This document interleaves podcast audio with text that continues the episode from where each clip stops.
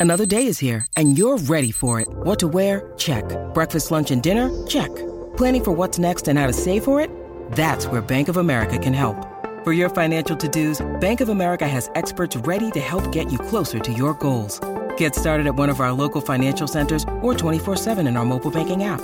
Find a location near you at bankofamerica.com slash talk to us. What would you like the power to do? Mobile banking requires downloading the app and is only available for select devices. Message and data rates may apply. Bank of America and a member FDIC. Medianoche del jueves 21 de junio, 1893. En la mansión del almirante George Tryon, en las afueras de Londres, su bella esposa Lady Tryon, de 32 años, baila con uno de los huéspedes reunidos allí para celebrar su cumpleaños.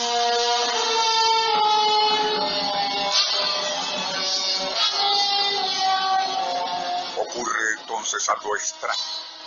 Los músicos dejan de tocar y al mirar a su alrededor, Lady Tryon comprueba que la mayoría de los 200 invitados permanecen inmóviles. No es para menos, ya que ahí por la puerta principal ha entrado una figura de aspecto fantasmal.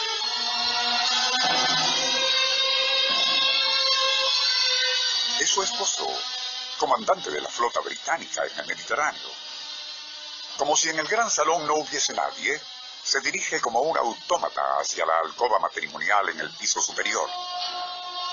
Nadie ni su propia esposa lo sabe aún, pero es un hecho histórico que seis horas antes el almirante había fallecido.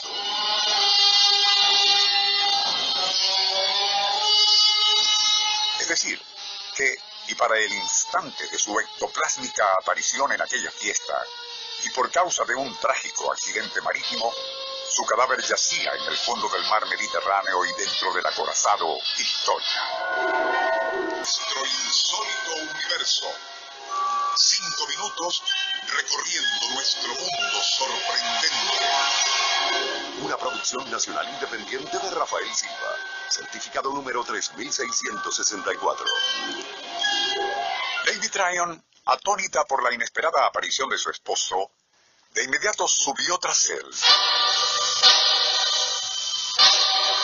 Al escuchar su grito, varios invitados y la servidumbre subieron de inmediato, encontrándola en el piso desmayada. Era comprensible, pues todos sabían que aquel mismo 22 de junio de 1893, 12 barcos de guerra británicos, al mando de Lord Tryon y divididos en dos columnas, navegaban rumbo a Trípoli. Sería al caer la tarde cuando el almirante inesperadamente ordenó algo tan absurdo como increíble.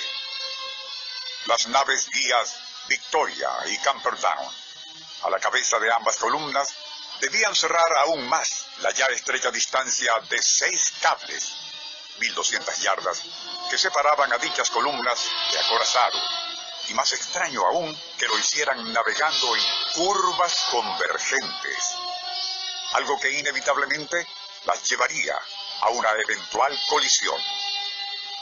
Respetuosamente sus oficiales así lo hicieron saber a Lord Tryon. La respuesta sería tajante. ¿Y qué esperan para obedecer? El primer oficial, capitán Donald Burke, no tuvo oportunidad de insistir nuevamente, pues ocurrió lo inevitable.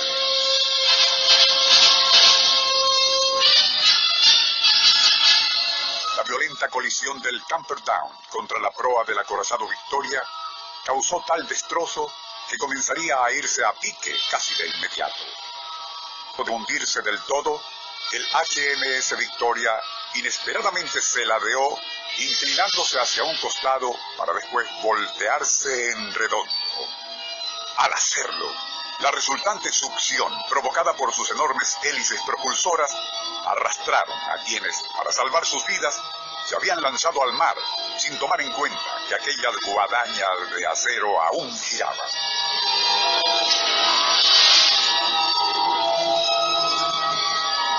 Segundos después, las aguas del Mediterráneo, teñidas de un rojo intenso, se tragaban los cuerpos destrozados de muchos. Un total de 359 personas, entre oficiales y tripulantes del acorazado Victoria. Allí también perdió la vida el almirante Sir George Tryon, él mismo, que seis horas después haría una totalmente inexplicable y fantasmal aparición en su mansión de Londres, donde se celebraba una fiesta en honor a su esposa. Allí le dieron, y así lo atestiguaron, más de 200 personas, incluyendo a la propia Lady Tryon.